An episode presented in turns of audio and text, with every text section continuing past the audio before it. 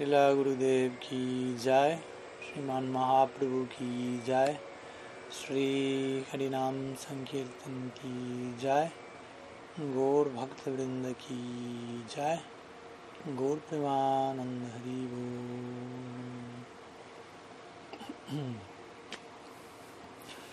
Muy buenas tardes a todos, bienvenidos. Saludos a todos, cada uno de ustedes por allí, donde se puedan estar encontrando el día de hoy.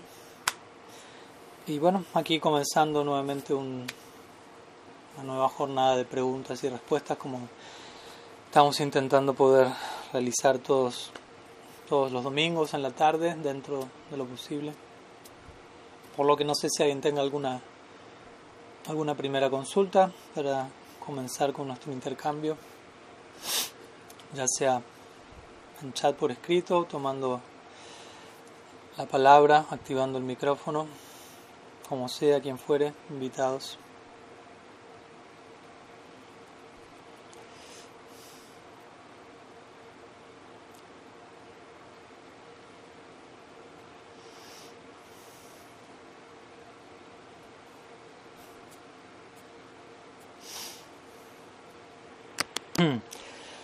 Entonces, a ver, aquí hay una pregunta de Braja Hari Das. Pregunta, ¿podría por favor compartirnos sobre el maestro original, especialmente sobre la dualidad de Srinityananda o Srimati Radharani cumpliendo este rol según los sentimientos del devoto? Pues creo que entendí la pregunta. Eh, ahí me dirá. Hablábamos hace un tiempo al respecto, ya no recuerdo si fue en un retiro de Yapa, el primer retiro Yapa online, en la sección de preguntas y respuestas, o, o bueno, en algún momento. Pero en pocas palabras, cuando hablamos del principio de guru, de maestro espiritual, tenemos el concepto de Vyasti Guru y Samasti Guru que Vyasti Guru se refiere al individuo que representa este sagrado principio o este departamento universal, si se quiere, a través del cual la gracia divina se revela, el amor divino se entrega, es el arreglo que Krishna hizo desde tiempo inmemorial, como mencionamos siempre. Eh, ontológicamente hablando sería fallido concluir que Dios conoce a la perfección nuestra, nuestra experiencia y, eh, condicionada, porque si aceptamos eso estaríamos aceptando que Dios ha estado bajo la influencia de la ilusión en algún punto, todo lo cual inmediatamente compromete su, su posición nuevamente, como ser perfecto e infalible. De todas maneras, como mencionamos siempre, pese a que él nunca haya experimentado lo que significa estar bajo la influencia de Maya Shakti, ya que Maya Shakti se encuentra bajo su influencia o a su servicio, digámoslo así, él de todas formas en un nivel general logra empatizar con, con la situación para, particular del alma condicionada hasta el punto de hacer los arreglos de manera que su gracia se pueda extender a través de cierta agencia la cual va a tener una mayor capacidad, digámoslo así, de empatizar con nuestra condición, siendo que tales personas han, sí han conocido lo que significa la experiencia mundana. Entonces, cuando hablamos de guru, nos referimos a una personalidad eh, avanzada, sabia, iluminada en un nivel o en otro, al menos en, partiendo de cierto nivel considerable de iluminación, para que su servicio pueda ser llevado a cabo de manera satisfactoria. Pero en términos generales, tales gurus o tales agentes em, han experimentado lo que significa, digámoslo así, no ser guru, o no ser un ser avanzado, sabio, iluminado, y por lo tanto, estando del otro lado, idealmente, estando más allá de la influencia de este mundo, al menos en un sentido muy considerable, ellos pueden resonar, digámoslo así, simpatizar con, nuestro, con nuestra paradoja actual, digamos así. ¿no? Entonces, estos agentes se conocen como Vyasti. Y Guru significa, a ver cómo llama, es difícil, ¿no? A veces lo mencionan como el principio macrocósmico, el conglomerado universal, digámoslo así. Con otras palabras, Dios mismo siendo el origen de este departamento. ¿no? El guru en un sentido es un individuo, pero el guru al mismo tiempo en un sentido no es un individuo. Entonces necesitamos acostumbrarnos a, a, pensar en estos términos. ¿no? Gradualmente necesitamos desarrollar cierta afinidad con, con ideas que aparentemente se ven contradictorias. ¿no? Como que yo diga, el guru es Dios y no es Dios. Y uno puede decir, no, o uno o el otro. No, los dos al mismo tiempo y sin contradicción alguna. Obviamente, para, para entender eso y acomodar eso necesitamos en un sentido recurrir a un método transracional, ya que no podemos acomodar en, nuestra, en nuestro limitado sentido de, lo que es lógico, de lo que hace sentido, algo que se nos dice es y no es al mismo tiempo, aunque al mismo tiempo tenemos esa experiencia en el día a día, como siempre damos los, los diversos ejemplos. ¿no? El, el humo es fuego porque es inseparable, el fuego es un subproducto del fuego, pero no es fuego al mismo tiempo. Las chispas son el fuego, pero no son el fuego al mismo tiempo. Y así sucesivamente. Entonces, partiendo de este plano donde podemos en cierto nivel dar esos ejemplos, llegar al otro plano. Y de esa manera, entonces, cuando hablamos de guru, por empezar, podemos empezar hablando guru es Dios mismo, es el absoluto. Ya que en un sentido el individuo llamado guru está representando la agencia del absoluto, está representando la voluntad del absoluto, está encarnando, llamémoslo así, el, designio divino y está dando el ejemplo idóneo de, amor, de devoción hacia, hacia Bhagavan, hacia el Supremo. Entonces, la pregunta puntual de hoy se, se, indaga acerca de Balaram, Nityananda en este caso, y Srimati Radharani. A veces se habla de ellos como Adi Gurus, ¿no? el concepto de guru original. ¿Y a qué nos referimos con esto, no? principalmente, en este caso puntual? Porque como dijimos previamente, existen muchas maneras de abordar estos temas, muchas formas de categorizar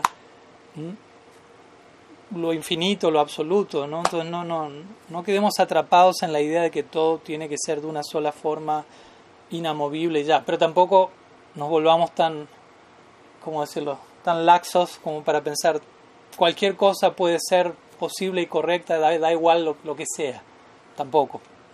Entonces tratamos de buscar un, un punto medio de flexibilidad, pero no tampoco la flexibilidad tal que nos lleve a aceptar cualquier cosa en, el mismo nivel, digámoslo así, porque tampoco las cosas son así. Necesitamos cierto criterio y discernimiento, pero necesitamos cierta elasticidad y flexibilidad también a la hora de, de determinar qué es qué.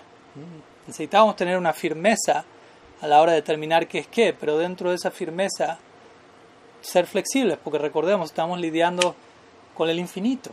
Entonces, ¿hasta qué punto podemos estar demasiado seguros de todo? ¿Hasta qué punto podemos acercarnos al infinito ya habiendo sacado ¿no? diversas conclusiones acerca de cómo debería ser eso, qué debería estar pasando, qué no debería estar pasando? ¿no? En realidad, cuanto más nos acercamos al infinito, más más seguros vamos a estar de que no estamos, no podemos estar demasiado seguros de, ciertas cosas. es un tipo de inseguridad que surge sobre una base de seguridad, sobre una base de experiencia. En la medida que uno tiene una experiencia genuina del infinito, al mismo tiempo va a surgir un tipo de, de desconcierto en el sentido de saber cualquier cosa es posible en un punto, en, pero en conexión al infinito, habiendo tenido una base con el infinito. Yo puedo decir esa misma cosa sin experiencia del infinito y eso no va a tener realmente tanto peso, tanta realización. Yo puedo salir a la calle y decir, cualquier cosa es posible, bla, bla, bla, pero sin estar familiarizado con las posibilidades que acompañan al infinito. Entonces, como si la Maras diría, ¿no? En el infinito todo es armonizado perfectamente. Uno podría decir, si nosotros somos finitos, ¿cómo el finito puede llegar al conocer al infinito? Es, imposible por constitución. Nuestra constitución finita nos impide acceder a lo infinito. Pero si la más diría, de nuestra parte es imposible. Es un punto importante entender. De nuestra parte exclusivamente de nuestra parte nos es imposible obtener conocimiento positivo acerca del infinito porque no tenemos acceso a esa esfera, no siendo infinitos nosotros. Pero, siendo que el infinito es infinito, implica infinitas posibilidades, implica infinito afecto, infinita generosidad, infinita capacidad de darse a conocer incluso al finito. Entonces ahí, ahí en ese marco tenemos esperanza, en ese marco todo es posible. Pero entendiendo debidamente quién soy yo, finito, quién es él, infinito, ubicándome con la humildad de vida en ese marco, y ahí me abro a que todo sea posible. Pero si yo sin entender todo eso digo, sí, todo es posible desde un lugar vago, abstracto o, egoico incluso, no va a ser el mismo resultado, no va a haber el mismo contenido. Entonces, volviendo al tema, Nityananda y Radharani ambos representan diferentes como figuras, ah, simbolizan si se quiere, eh, una, una, una, determinada, figuras que rigen sobre determinado departamento de servicio a Krishna, como que personifican el ideal de un determinado humor de servicio a Krishna y de ahí se los considera los gurus originales de esa determinada tendencia. No, no, voy a emplayarme en extremo detalle porque en realidad necesitaría la clase entera y un poco más, pero, pero en pocas palabras, en la, siguiendo la concepción de Sila Rupa Goswami como aspirantes a Rupa Nuga Vaishnavas que somos, él en su Bhakti Rasamrita Sindhu describe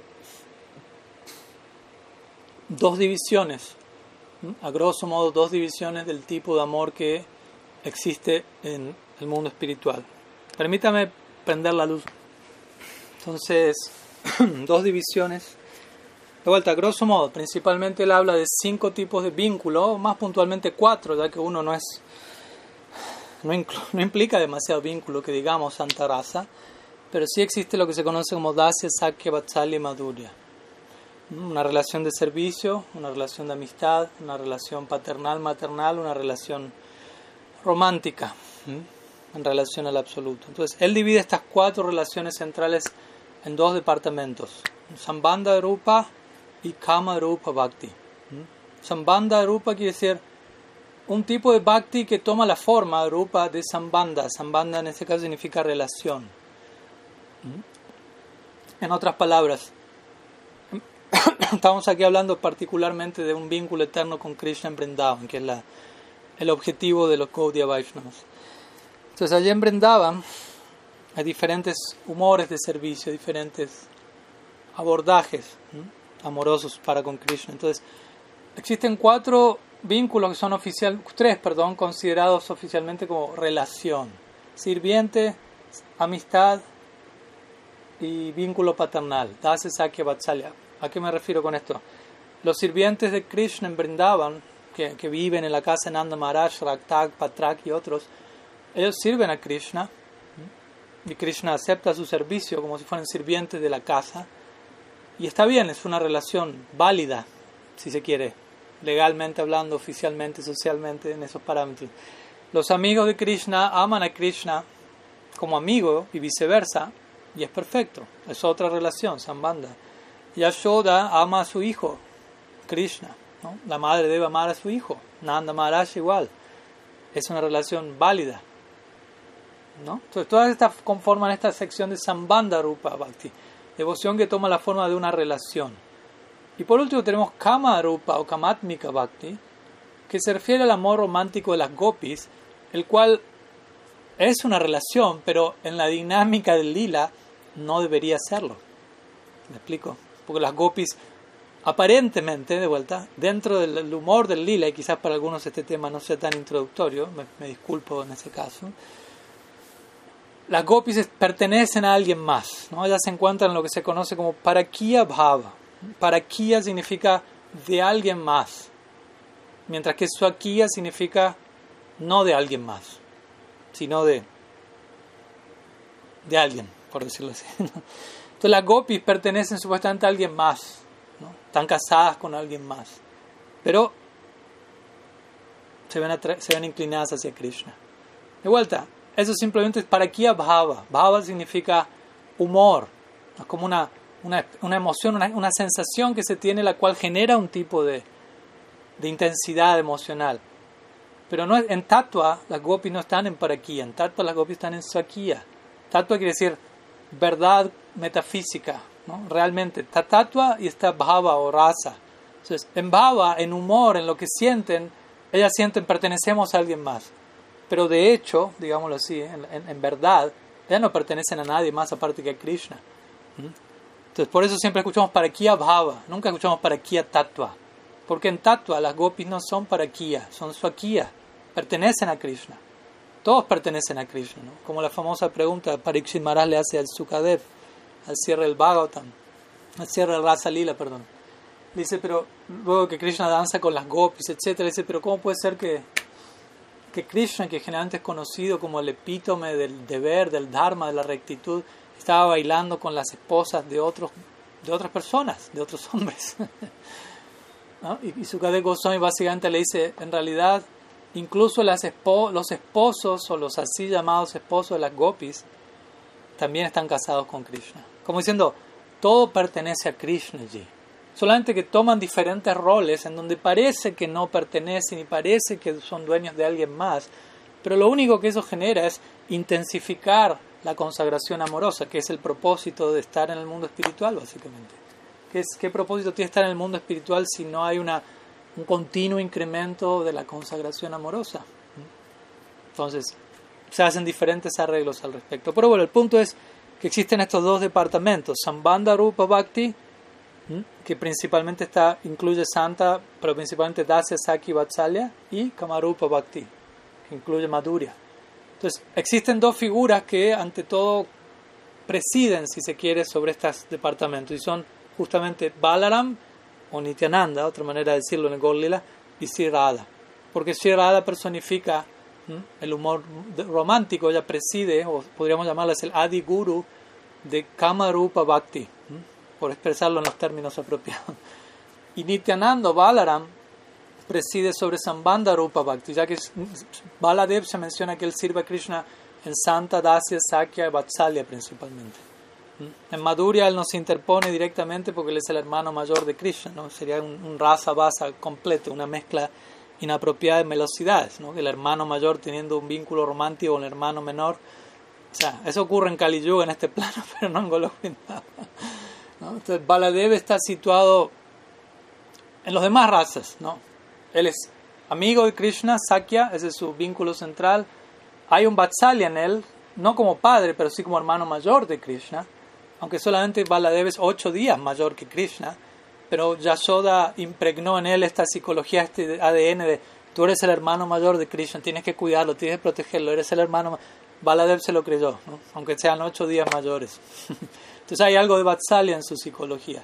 Sakya, amistad, y Dasya, por momentos Balaram adopta el humor de servir, servir a Krishna.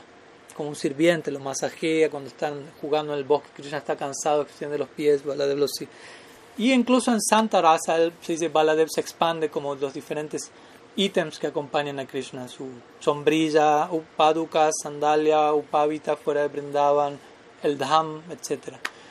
Entonces, de ese lugar se habla de Baladev o Nityananda en su versión Gorlila como Adi Guru, Guru original, ejemplificando el mismo cómo servir a Krishna en estas relaciones y Shirada en el marco departamento de Madhurya Rasa. Pues algunas ideas, espero que haya servido y que haya sido acorde a, a, lo que se esperaba a la pregunta.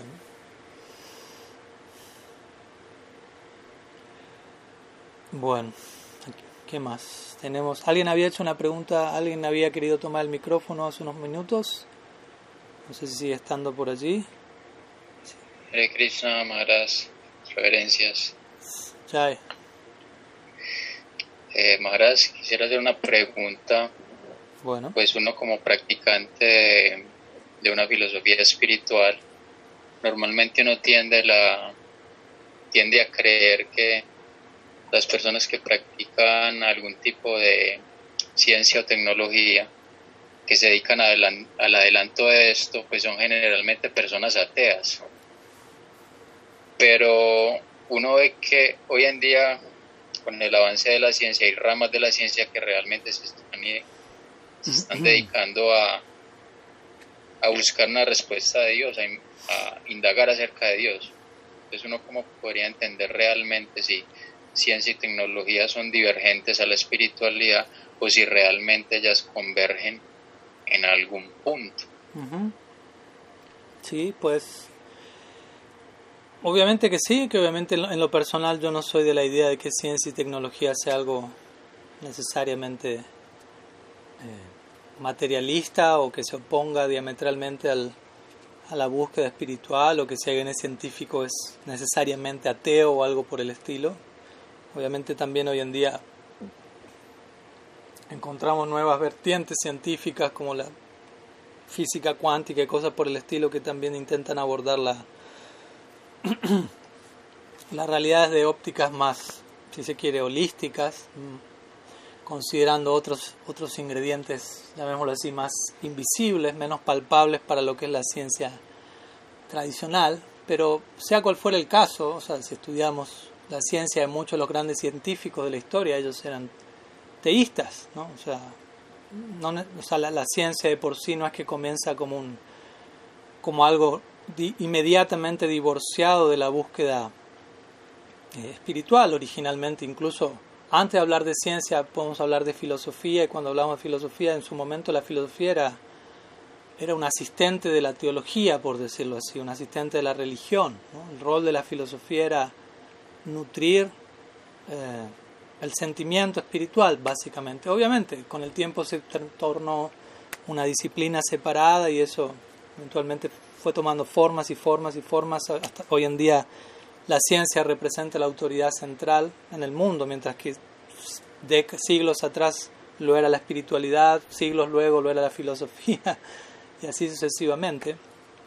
Y de alguna manera la ciencia hoy en día también es otra forma de sistema religioso para la mayoría de las personas, ¿no? porque es una manera de, depositar cierta fe, creencia, de recurrir a un principio de autoridad. O sea, si uno analiza, prácticamente hacen lo mismo que uno hace cuando uno cita a Guru Shastra y Sadhu y ellos van a citar a tal o cual estudio científico, etcétera. Pero así como también uno puede citar Guru Shastra y de forma descontextualizada y sentimental, también en la ciencia hay mucho de esto, ¿no? También en la ciencia hay mucha creencia, si se quiere, ¿no? Mucha hipótesis no, no, no, no, no consumada, digámoslo así, no del todo corroborada, que muchas veces ya se toma como... Como la otra vez no estaba escuchando que Richard Dawkins, que es uno de los principales científicos ateos del momento, ¿no? quien escribe este famoso libro The God Delusion, ¿no? como la ilusión de Dios, él dijo básicamente, lo único que nos, nos resta averiguar es definir la constitución, la constitución biológica de la conciencia, básicamente.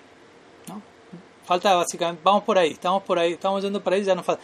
Ahora el punto es que en su, en su, en su postulado hay, hay una contradicción, o hay un prejuicio, diría yo, inherente, porque él está diciendo, no solo nos resta dar con el componente biológico de la conciencia, pero en el postulado no está incluida la posibilidad de, ¿será que hay un componente biológico a la conciencia?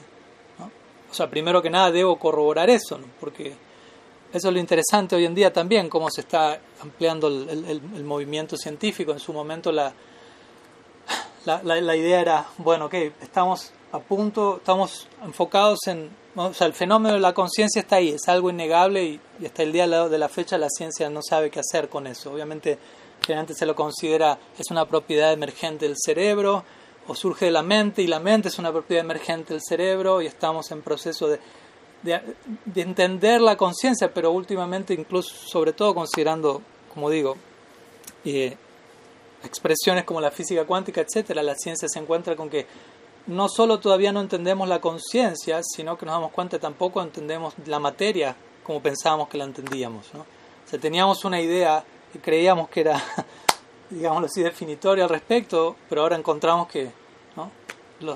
el, el, átomo se sigue, digámoslo así, actualizando ante nosotros mismos y no estamos tan seguros ni siquiera de qué es materia. ¿no? Entonces, ¿qué decir de la conciencia? y obviamente, ¿no? El problema, hay, como digo, hay ciencias y ciencias. Si una ciencia es abordada desde la limitada perspectiva de todo tiene que ser concebido y explicado mediante una metodología racional. Eso es lo que se conoce como cientificismo, ¿no? Eh, ¿no? Como una especie de, mm, ¿cómo decirlo, no? De, sí, de, como dijimos la otra vez, ¿no? como una especie de imperialismo racional, ¿no? Todo tiene que pasar por el método racional porque si no no puede ser aceptado como una verdad objetiva. Básicamente eso es lo que están diciendo.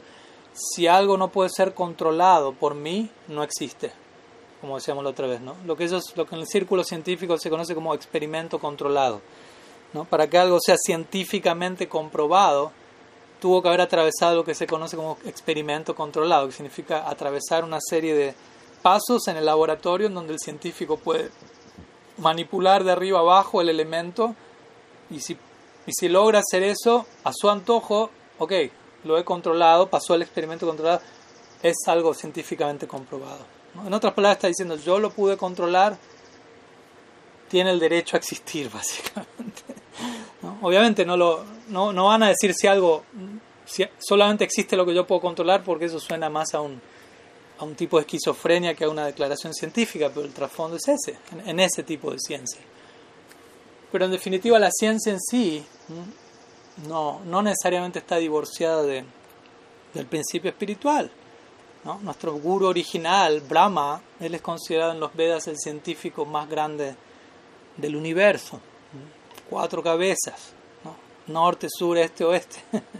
¿no? Gran científico, gran capacidad pensante arquitecto de todos estos, universos, y uno estudia el Srimad Bhattan, uno ve que, que había grandes personalidades científicas, grandes personalidades con, con mucho misticismo, y cuando me refiero a misticismo, también me refiero a algo muy ligado a lo que hoy se conecta la ciencia y la tecnología, ¿no? Porque hoy en día la, ¿no? a través de la ciencia encontramos esta derivación tecnológica y por tecnología nos, estamos refiriendo a un intento por refinar nuestro control de la materia, lo cual en, tiempos antiguos eso se daba a través de los yoga siddhis, por ejemplo. ¿no? Un practicante yógico perfeccionaba, pulía su práctica y desarrollaba anima, lagima, etc. Todo esto, esto se, se, mimetizaba tanto con determinados elementos materiales que podía lograr una, una comprensión integral de ese elemento hasta el punto de poderlo manejar a su antojo, manifestarlo, inmanifestarlo, alcanzar cosas a distancia, atravesar una pared, caminar sobre el agua, bla, bla, bla. ¿no? En un punto, obviamente, ¿no? la mayoría de los científicos hoy día no son precisamente yogis místicos, pero de todas maneras intentan reemplazar el logro del yoga místico a través del desarrollo tecnológico. Pero sea cual fuera el caso, sin un fin último espiritual, nuestra concepción es que nada de eso tiene mucho propósito, ¿no? Incluso los yoga siddhis, ¿no? el continuamente condena eso como una distracción, como algo que aparece como un subproducto en el camino y que si uno lo utiliza para el beneficio espiritual, habría que ver cómo en cada caso, es válido, pero si no puede ser simplemente un, un espectáculo básicamente, un, show, un entretenimiento, especialmente estando en, una, en un mundo donde si yo camino sobre el agua, básicamente ya soy un, un Shakti Avesa avatar para toda la aldea, básicamente, ¿no? Especialmente en India, ¿no? En cada aldea de India todos los días hay un, avatar nuevo apareciendo. Y hay personas que tienen poderes místicos, de hecho, pero eso no, que alguien sea poder místico me refiero a, un potencial de ejecutar milagros, lo que uno a veces conoce acá como milagros, a veces se, le atribuye a, Jesucristo, ¿no? el potencial de ejecutar milagros.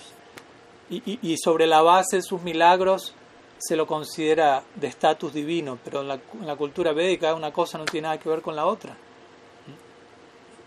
con esto no estoy hablando menos de Jesucristo, simplemente estoy diciendo la forma de determinar su divinidad no es precisamente porque reviva a alguien, cure a alguien. Un doctor también cura, básicamente. O alguien puede crear hoy un nivel de desarrollo tecnológico tal que para alguien que no sabe cómo hacerlo, eso es un milagro. ¿Qué es un milagro? Simplemente una determinada situación la cual yo desconozco su, su proceso, cómo esa persona llegó a eso y cómo se gestó eso. Pero yo puedo aprender eso y, y, expresarlo también. O sea, si yo me enfoco en, en, yoga, puedo atravesar una pared. puedo atravesar caminando el agua. pero el, punto es, ¿cuál es el propósito? De hacer todo un gran esfuerzo yógico para caminar por el agua, ¿no? Se dice que hay un famoso, una historia en la, India, que, había dos amigos y, uno de ellos se ve con el otro y, tenían que cruzar un río y no sabían hace tiempo y uno de estos amigos practicó yoga, yoga, yoga muchos años y podía caminar sobre el agua. Entonces a la hora de cruzar el río, uno de ellos cruza el río caminando y camina por sobre el agua. Y el otro amigo llama a un bote que estaba ahí cerca, ¿no? le da un, paisa que es nada, un par de centavos, y cruza el bote. Y le dice, eso es lo que vale tu poder místico, le dijo, básicamente. ¿No? O sea, en, vez de estar 20 años practicando severa austeridad, pago un peso y cruza el río. ¿no? como diciendo, ¿cuál es el propósito de eso? ¿no? Básicamente. Entonces el verdadero poder místico para nosotros tiene que ver con el verdadero amo de todo misticismo, quien es Krishna, ¿no? Su nombre es Yogeshwar o a veces se lo conoce como Yogeshwareshwar, ¿no? como para indicar aún más misticismo. ¿Mm? Y, el verdadero poder místico en realidad es desarrollar amor puro por Dios. Eso es mucho más heroico y milagroso que, que atravesar una pared o caminar por el agua. ¿no? Si la Prabhupada por momentos él diría eso, a veces él se encontraba a veces dando una clase en el templo y le decía a sus devotos, a sus discípulos, si yo querría ahora podría salir volando por la ventana con la vía sasana. Y él le dice, pero luego le decía, ¿pero para qué? ¿Para qué? Prefiero quedarme aquí y seguimos hablando Krishna Kata juntos. Claro, más de un discípulo está, no, que huele, que salga volando un poco, ¿no? ¿No? Porque todo, el punto es todavía nos, nos entretiene el show, ¿no? Nos llama la atención en el espectáculo. ¿no? No, no nos atrae tanto por momentos algo realmente profundo, ¿no? Queremos show, queremos luces, queremos gente volando y eso sustenta nuestra fe cuando todo eso puede ser, como digo, un engaño. Puede ser real, pero el trasfondo es, es un engaño, por decirlo así. Pero como digo, no es que estamos en oposición a ello, ¿no? Los diferentes desarrollos tecnológicos, eh, todos, todos tienen como fin último, punto de desembocadura, idealmente la conciencia de Dios, porque en un sentido obviamente, ¿no? como menciona Mohanananda, muchos de los científicos están indagando con un nivel de, de fervor y de intensidad, a veces más intenso que un, que un espiritualista. ¿no? Quizás no están indagando en la dirección correcta o con los métodos apropiados. Puede ser. Pero hay una intención. Entonces ahí, no, ahí vemos que, que las dos cosas son necesarias. ¿no? Porque uno puede también haber recibido todo un conocimiento revelado, todo en bandeja de manera muy clara, y uno dormirse en los laureles y no, no hacer su parte, digámoslo así, pensar ya está, ya llegué, ya estoy ahí, fui salvado, lo sé, lo conozco todo, no necesito indagar nada más. Mientras que alguien que no recibió, entró en contacto con toda esa revelación, quizás está buscando, indagando con un nivel de fervor, de apasionamiento, intensidad, que uno que uno tuvo quizás en su origen, en su búsqueda, y que de alguna manera en el tiempo uno cedió ante la mediocridad y el conformismo. Entonces uno también tiene que aprender de esas personas, inspirarse de esas personas. Que decir si alguien con un espíritu de búsqueda tan intenso recibe las herramientas correctas, ¿no? la metodología, la concepción apropiada para llegar al fin último de todo. ¡Wow! Ojalá que no se dé ante la mediocridad del conformismo. ¿no? es el punto. Parikshit Maharaj es el emblema de eso, ¿no? su nombre lo dice, Parikshit, ¿no? aquel que mira en todas las direcciones, el indagador. Vio a Krishna en su vientre por un momento y cuando él salió del vientre simplemente examinaba una persona tras otra para ver si e, esa persona era la que él había contemplado dentro de su vientre. Así pasaba sus días hasta que finalmente logró reencontrarse con, con su Istadev, con su deidad. Entonces no tenemos nada en contra de la tecnología y estamos en Kali Yuga. El, Bhagavatam dice que Kali Yuga se caracteriza entre otras cosas por Yantra Vigyan o el, desarrollo mecánico, digámoslo así. Estamos en la era industrial o bueno, ya no, un poco más adelante, pero lo industrial, lo mecánico, lo tecnológico, todo eso caracteriza a Kali Yuga. ¿no? Es un desarrollo más en un sentido externo, no se va refinando más la manipulación de la materia pero hay un propósito para todo eso, si no, no estaríamos teniendo en este momento este encuentro vía Zoom.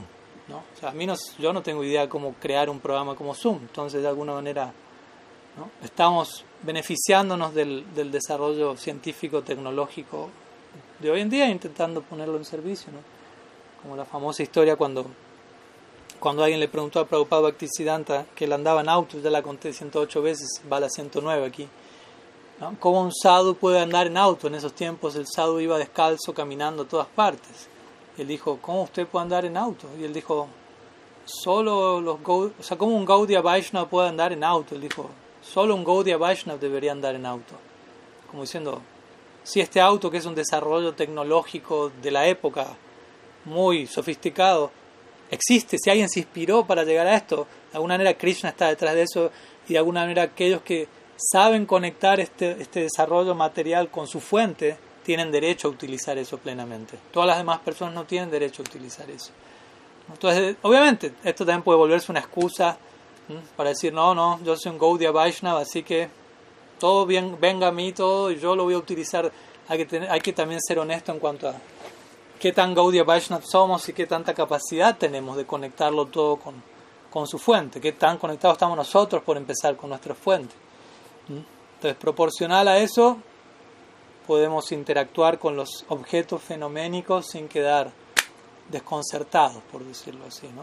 Porque el desconcierto parte básicamente cuando, cuando lo observamos todo desconectado de su, de su fuente de origen. Entonces, pero básicamente eso, en realidad si ciencia y espiritualidad se unirían de una manera eh, apropiada, eso sería tremendamente poderoso. ¿no? Y obviamente uno ve que, en varias áreas de la ciencia varios científicos también se van acercando a su manera, con su metodología, en esa dirección. ¿no? A, mí, a, mí, me gusta mucho eso también, ¿no? observar como científicos o filósofos que no, no, no participan de ninguna corriente teísta por X razón, al mismo tiempo están indagando de una manera totalmente consagrada y sincera dentro de su situación actual, y uno va viendo cómo llegan a conclusiones que que son correctas en el sentido de que su sinceridad quedan claro por, por, por, las conclusiones a las que llegan, a las cuales son muy cercanas a las conclusiones que la revelación entrega. Obviamente, la diferencia es que ciertas cosas solamente llegan por revelación y no por el esfuerzo propio, pero esas personas, dentro de lo que ellos pueden hacer como esfuerzo propio, están dándolo todo, muchos de ellos, en, en su búsqueda. Entonces, también todo eso debería ser un, una inspiración para nosotros. ¿no? y uno al final del día debería preguntarse, ¿no? ¿Qué tanto lo estoy dejando, qué tanto lo estoy dando todo en, mi búsqueda? En fin, podemos seguir, pero algunas ideas que, que espero que, que, sumen y se entiendan. Y, y sí considero que uno tiene que, que actualizar también un poco su, su, repertorio, en el sentido que entiendo que en ciertos tiempos algunos de nuestros maestros se hayan expresado en otros términos y los científicos son todos demonios y la universidad es un matadero del alma y básicamente hasta ahí llegamos. ¿no? Hemos escuchado expresiones de ese tipo, pero también de vuelta uno tiene que entenderlas de acuerdo a tiempo, lugar y circunstancias, si no uno incurre en lo que se llama presentismo histórico, ¿no? que juzgar el pasado desde la óptica del presente sin tomarnos el trabajo de hacer un viaje en el tiempo y entender por qué se dijo lo que se dijo, a quién se le dijo, en qué circunstancias. Entonces tenemos que hacer ese viaje si, si miramos hacia atrás y, o si sobre todo estamos reproduciendo lo que alguien dijo, qué decir, medio siglo atrás, ¿no? Entonces, sí, hay que entender el punto y saber cuál es el punto a establecer ahora, en los tiempos actuales, y desde ahí proceder. Sigamos, procedamos. Ah, bueno, aquí otra pregunta en el chat, después si alguien alguna pregunta en vivo, creo que alguien, no sé si era José Manuel Valera, alguien había tomado la palabra hace un rato, pero leo una pregunta al chat ahora en todo caso después seguimos con, con las demás. La pregunta de Valeria Rakatni dice, uh, quería preguntarle sobre la naturaleza del alma. ¿La misma sufre o disfruta a través de la naturaleza material? o el alma permanece desvinculada de la interacción de los sentidos o con los objetos de los de, perdón, o el alma permanece desvinculada de la interacción de los sentidos con los objetos de los sentidos. Pues sí, es una pregunta interesante. y que en algún momento todos nos deberíamos hacer para tratar de entender qué es qué, ¿no? cuál es el rol de cada cosa, cuál es la posición, la relación del alma y de la materia, cuál es nuestra experiencia actual, ¿no? qué es lo que estamos experimentando, quién somos, quién creemos que somos, tantas cosas que necesitamos dilucidar y resolver continuamente. Entonces, ¿cuál es la naturaleza del alma? Bueno, obviamente que podemos decir muchas cosas respecto a este punto. En términos generales, hay un famoso verso del Chaitanya Charitamrita que habla acerca de, la naturaleza del alma, que dice Jivera Sarubhai Krishnera Nityadas Krishna Tatasta Shakti Veda Veda Prakash. Entonces ahí se hablan de dos principios que en inglés se mencionarían como nature y nurture, haciendo un juego de palabras, lo cual implica una naturaleza, llamémoslo así, adquirida y una naturaleza a adquirir a partir de la influencia del entorno. Entonces el verso, este verso del Chaitanya Charitamrita habla de ambas cosas. Dice, Jivera Sarabhai Krishner Nityadas. La naturaleza del alma es ser eternamente dependiente de Krishna. ¿No? O sea, de fábrica venimos así, por decirlo de alguna manera. No hay fábrica y no hay comienzo a la fábrica, pero, ni al producto. Somos eternos, pero nuestra constitución innata es una relación de dependencia para con nuestra fuente.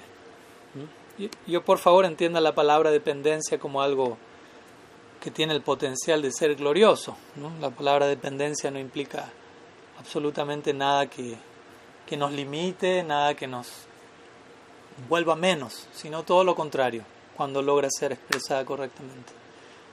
Así como mencionamos siempre, un bebé en el regazo de su madre está en una situación de total dependencia, de total fragilidad, vulnerabilidad, pero al mismo tiempo sigue estando allí y quiere seguir estando allí. Está protegido, nutrido, querido. Entonces, hay dependencia, pero también al mismo tiempo la madre a su manera depende del bebé también. Ambos están dependiendo el uno del otro a través del lazo del afecto. De la misma forma, en última instancia, el alma depende de Krishna, es su fuente, así como el rayo del sol depende del sol, y no es que el sol dependa del rayo en un punto. Pero cuando el alma realmente toma refugio en Bhakti y alcanza su pleno potencial, Krishna mismo se, se, subyuga voluntariamente a, esa alma, al Bhakti ambas partes quedan controlados, conquistados por el amor. Entonces, por un lado está el, alma, como eternamente dependiente de Krishna. Luego, Krishna era Tatasta Shakti Veda Prakash.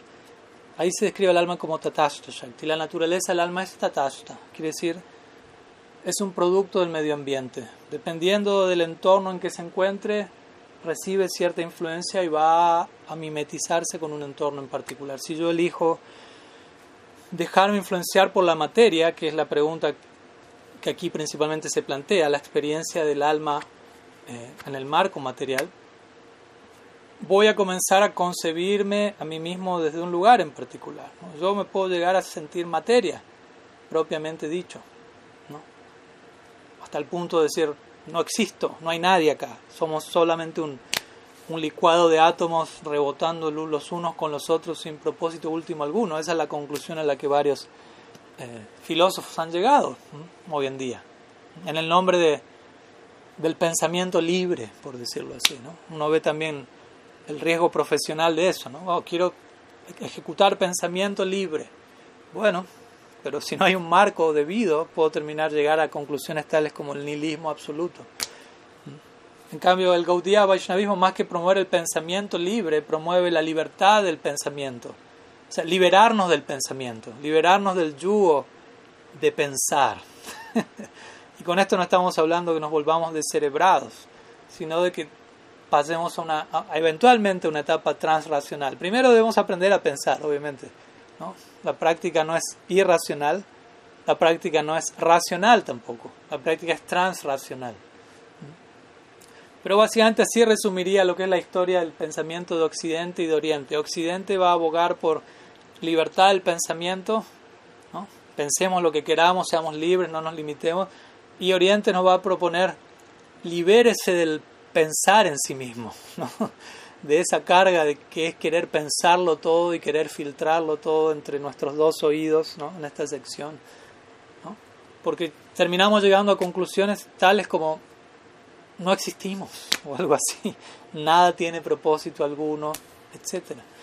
Pero bueno, el punto es, entonces siendo Tatasta Shakti, siendo almas sujetas a adaptabilidad y a la influencia del entorno, cuando escogemos de alguna manera mantenernos enfocados en la dirección material y nos identificamos considerablemente con ellos, llegamos al punto de crearnos materia. Ahora el punto es que nos creamos materia no quiere decir que lo estemos siendo. Que nos creamos materia no quiere decir que algún día nos vayamos a volver materia. En verdad no es posible. Ahí viene el punto. ¿no? La diferencia entre nosotros como seres conscientes y la materia es tal como la diferencia del agua y el aceite. Usted puede echar en un vaso agua y aceite, no se mezclan. Parece que están ahí, juntos, pero si usted intenta mezclarlos, no se puede. De la misma manera, la conciencia y la materia no se mezclan. En otras palabras, estrictamente hablando, nosotros como seres conscientes nunca tocamos la materia, nunca entramos en contacto con la materia. Ahora usted me puede decir, no, Maharaj, pero yo estoy ahora escuchándolo y me estoy tocando las manos y, la, y siento, siento las manos. no, no, no es así, en realidad. En realidad no, no está pasando eso, no está pasando lo que usted cree que está pasando. ¿no? Simplemente es la experiencia ilusoria, así como cuando uno está. Ah, ahí viene el concepto de Maya. ¿no? Maya significa aquello que no es, pero que parece que es tal como contemplar un truco de magia donde parece que el conejo apareció o desapareció o lo que sea que el mago esté haciendo. De hecho, la palabra magia y maya están de la mano. La palabra magia proviene del, del sánscrito maya. Entonces, el punto es, yo estoy experimentando un acto ilusorio, de hecho, estos magos se llaman ilusionistas muchas veces, y yo estoy en ilusión, es un hecho. Es verdad que estoy en ilusión, pero no es verdad lo que yo estoy percibiendo a través de mi ilusión. Y por eso estoy en ilusión. Ilusión significa lo que estoy viendo no es en realidad lo que es. Esa es mi ilusión. Lo que es cierto es que está en ilusión usted. Lo que no es cierto es lo que la ilusión le está mostrando. Lo que uno está sintiendo, percibiendo, captando a través del filtro ilusorio. ¿Me explico? Obviamente, vamos a terminar de entender esto una vez que estemos más allá de la influencia ilusoria hasta ahora será un concepto que, igual espero que haga sentido y que desde ahí impulse nuestra práctica, nos impulse a abrazar un método transracional a través del cual lleguemos a experiencias en donde realmente nos experimentamos como almas, entramos en contacto con nuestro lado eterno, consciente, espiritual y realmente empezamos a comprobar nuestra diferencia categórica de la materia inerte. Pero obviamente para eso requiere todo un estilo de vida. O sea, si yo no amoldo mi día a día a este, a este cultivo de, acercarme a, quien soy, básicamente, eh, y promuevo más bien una jornada de identificación con la materia, obviamente que nos va a resultar difícil no identificarnos con la materia. Entonces, cuando hablamos aquí, la pregunta puntualmente menciona ¿Sufre el alma o disfruta a través de la naturaleza material? No, estrictamente hablando. O sea, experimentamos, eso se da en el plano de la mente, básicamente. ¿no? Felicidad, dolor, placer, aflicción, frío, calor, etc. Bueno, malo, todo ese mundo de dualidades subjetivas surge ¿no? en, en la sección de nuestro cuerpo psíquico llamado mente. Pero el alma en sí, el ser espiritual, está más allá de eso. Pero a través de la identificación con la, con la energía material y la influencia de Maya Shakti, uno cree que sufre, uno cree que... ¿no? Es como muchas veces da el ejemplo de un sueño. ¿no? Usted está soñando y está experimentando tantas cosas. Me cortan la cabeza. Y uno sigue soñando que le cortan la cabeza. O sea, uno sigue siendo testigo de uno estando decapitado, ¿no? Interesantemente. Entonces ahí viene el punto, bueno, ¿quién está ahí? ¿A quién le cortaron realmente la cabeza si yo sigo siendo testigo de eso? ¿no? Y obviamente me despierto al rato y la cabeza sigue ahí. Entonces el punto es, oh, fue una pesadilla, fue un mal sueño. Y los sabios nos dicen sí, y este sigue siendo una pesadilla, un mal sueño al que hay que despertar también. ¿no? Una vez se va a dormir y tiene una pesadilla, pero es una, como una metanarrativa, es una pesadilla dentro de la pesadilla. Uno ya despertó de alguna, ok, toca despertar de las, de las restantes. Y, desde esa perspectiva uno se va a dar cuenta realmente la, la sensación de placer, felicidad, dolor, aflicción. Simplemente es una, una lectura distorsionada de, de, una mente fuera de control, básicamente, una malinterpretación de la realidad. Pero el alma está sepultada, digámoslo así, bajo capas y capas de, de, de, de malinterpretación de las cosas. Obviamente el alma está detrás y, activa, ¿cómo decirlo? El alma es el principio activo de todo esto. Cuando hablamos de mente, cuando hablamos de cuerpo psíquico, estamos hablando de materia inerte, no es algo con vida propia. Ahora el punto es, el alma se está expresando detrás de todas estas capas en su naturaleza Sachit Ananda. El alma es Sachit Ananda, que nos guste o no, o, lo sintamos o no. El alma existe eternamente, es consciente y, en su y tiene un cierto Ananda en cierto nivel en su composición. Ahora, cuando todo eso se expresa a través de filtros y filtros y filtros, de malinterpretación, eso termina tomando la forma en nuestra experiencia diaria de estoy sufriendo, ¿no? estoy experimentando esto, estoy experimentando esto otro, pero eso en realidad es la consecuencia de todo ese filtro condicionado de designaciones e identificaciones que hemos acumulado, samskaras, vida tras vida. Cuando todo eso es retirado y el alma se expresa en su prístina gloria, sobre, incluso más aún sobre bajo la influencia de Bhakti Shakti, ahí nos encontramos con otro tipo de idea. Entonces los sentidos interactúan con los objetos de los sentidos, pero el alma está mucho más allá. Krishna lo deja en claro. Por un lado están los objetos los sentidos, por otro lado están los sentidos, por otro lado está la mente, por otro lado está el intelecto, por otro lado está el ego. Y por encima de toda esa escalinata, esa jerarquía, estamos nosotros. ¿no? Como dando a entender, nosotros estamos por otro lado, ¿no? no estamos por ese otro lado, no nos identifiquemos tanto con todo lo otro que está pasando por ahí debajo, nosotros andamos por otro lado, nosotros estamos para otras alturas, digámoslo así. Entonces, ese es el punto, ¿no? Cuando un alma se ilumina, se menciona que es plenamente consciente de que los sentidos están interactuando con sus objetos, pero uno se ve a sí mismo separado de ese intercambio. Ser un alma condicionada significa, por lo contrario, completamente identificado con la interacción entre sentidos y objetos de los sentidos. Y de ahí viene toda esta experiencia de placer, dolor, etc. Y por eso un, un ser iluminado puede estar sujeto a, a condiciones sensorialmente hablando, eh, no sé, eh, de frío extremo, de calor extremo, como se han incluso hecho ciertos estudios científicos y esas personas no, no experimentan nada, porque no están dirigiendo su atención a ese plano de sentidos interactuando con los objetos. Eso, eso se está dando automáticamente, digámoslo así, como parte de la dinámica de la naturaleza material, pero el alma está en otra parte. Entonces, si yo estoy donde está el alma, por decirlo de alguna manera, obviamente soy el alma, pero si, si de alguna manera estoy identificado con quien soy, sea lo que fuere que esté pasando en otras dimensiones sensoriales, mentales, intelectuales, no voy a estar ahí, por decirlo así. No voy yo voy a estar allí donde mi atención está puesta, allí donde mi identificación está puesta. Y uno lo ve. No hay personas que están sumergidas en el plano sensorial y eso es lo que existe para ellos. No hay mente, no hay filtro, no hay discernimiento, no hay intelecto, hay sentido nomás y objeto de los sentidos.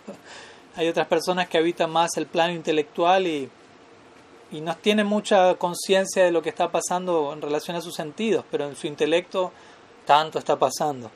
Y así sucesivamente la persona mental también está demasiado vibrando en esa frecuencia. Y obviamente un trascendentalista está vibrando en otra frecuencia. Entonces, es un proceso gradual en el cual uno va desidentificándose más y más de ciertas dinámicas, de ciertos llamados y obviamente reemplazando eso, compensando eso con una eh, mimetización hacia lo divino. Param drishta nivartate, diría Krishna Gita. Al probar un gusto superior, ya cuesta un poco más volver al gusto inferior, aunque uno igual siga teniendo fe e insista por momentos a veces. Bueno, algunas palabras que espero hayan ayudado a aclarar el, tema. Ah, ¿Qué más? Jai Gurudev levantó la mano. Al menos eso es lo que Zoom me dice. Jai. Hari. ¿Puedo hacer la pregunta, Maharaj? Ok. ¿Están de acuerdo eh, con que Jai Gurudev haga la pregunta? ¿Le dan, ¿Le dan, las bendiciones la asamblea aquí de Vaishnavas? Sí, por favor. Ok. Listo, Maharaj. Eh, bueno, le quisiera preguntar sobre un tema que vi hace poco sobre las distintas... O sea, Krishna tiene varias energías, ¿no? Infinitas. Dentro de ellas hay tres principales, que es Antaranga, Tatasta y Maya Shakti. Entonces también se dice que dentro de la energía interna se subdivide en tres, que es Sri, Bu y Lila Shakti. Entonces, eh, esa es mi pregunta, ¿a qué se refieren, o sea, a qué se refieren en cuanto a esas energías, cómo funcionan? Y pues porque vi también una parte en el, en el Bhagavata Sandarbha, que Sri Jiva habla de de Sri y Lila, pero en cuanto al contexto material, como la energía que destruye, la energía que mantiene y la energía que eh, sí que conserva. Pero entonces, ¿cómo sería esto dentro del plano espiritual? También viendo que dentro de las clasificaciones que se dan las energías del señor Chaitanya, se dice que Vishnu Priya, Lakshmi Priya y, Gadar Pandit representan cada una de estas energías. Y nos quisiera que nos hablara al respecto.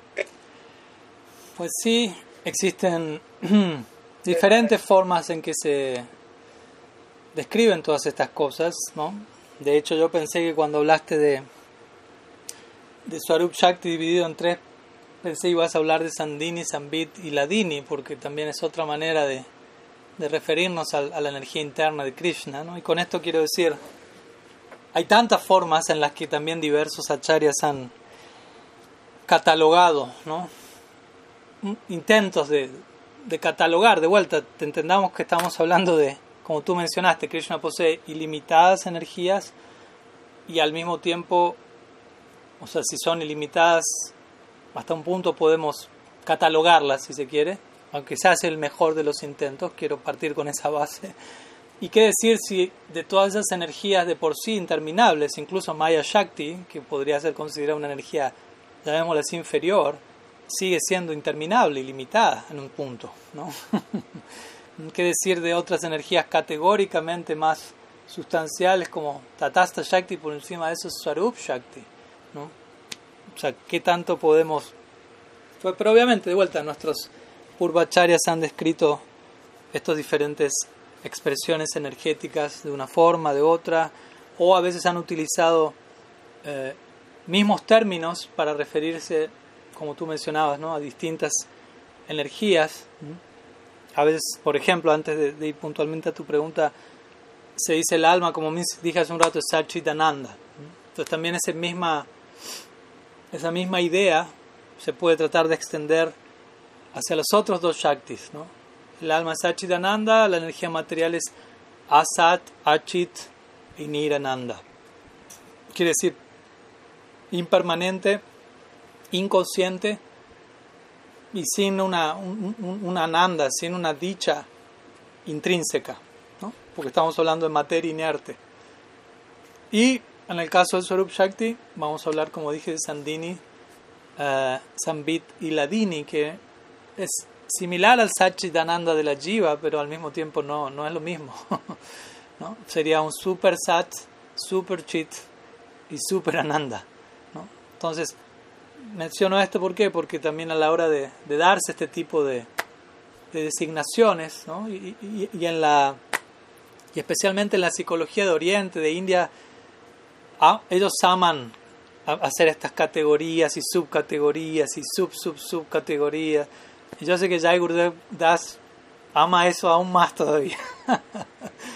y está bien, no hay ningún problema, ¿no? Uno tiene que satisfacer su, canalizar su naturaleza en un marco debido como lo estamos tratando de hacer aquí cada uno de nosotros. ¿no?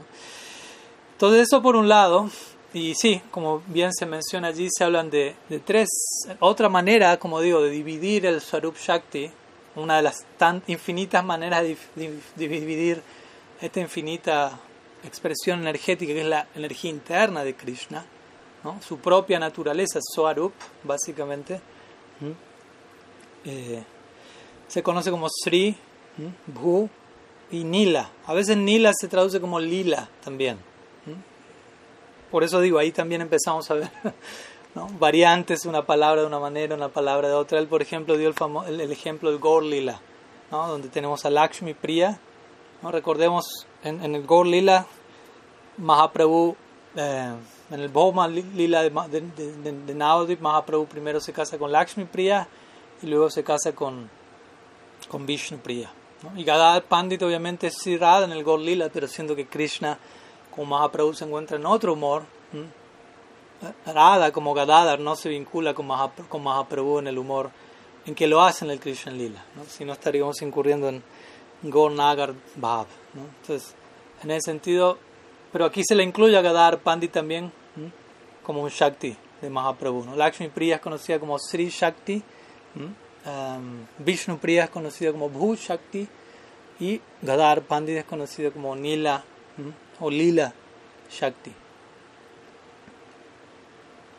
Para ser honestos, nuestros acharyas no, no elaboran demasiado en detalle este aspecto. No, no, no es que, o, no le dan una prominencia, ¿cómo decirlo? Continua que uno puede encontrar aquí y allá en los diferentes tratados, no sé, de los Goswamis, una continua mención de estos tres particulares aspectos del Shakti. Pero básicamente lo que se refiere en Lila Shakti, o Nila Shakti de vuelta, estamos hablando de una misma idea, Lila Shakti. O sea, yo creo que conectándolo con las personas que lo personifican, porque de vuelta aquí no estamos, cuando hablamos de energía, no hablamos de solamente una, una, una luz abstracta. ¿no? Nosotros como Gaudiya Vaishnava somos eh, excesivamente personalistas, si se quiere, y todo tiene su representación individual. Entonces, para nosotros hablar de Lila Shakti implica hablar en última instancia de Sri Radha, en nuestra concepción Gaudiya, o de Gadadhar Pandit en el Gaur Lila.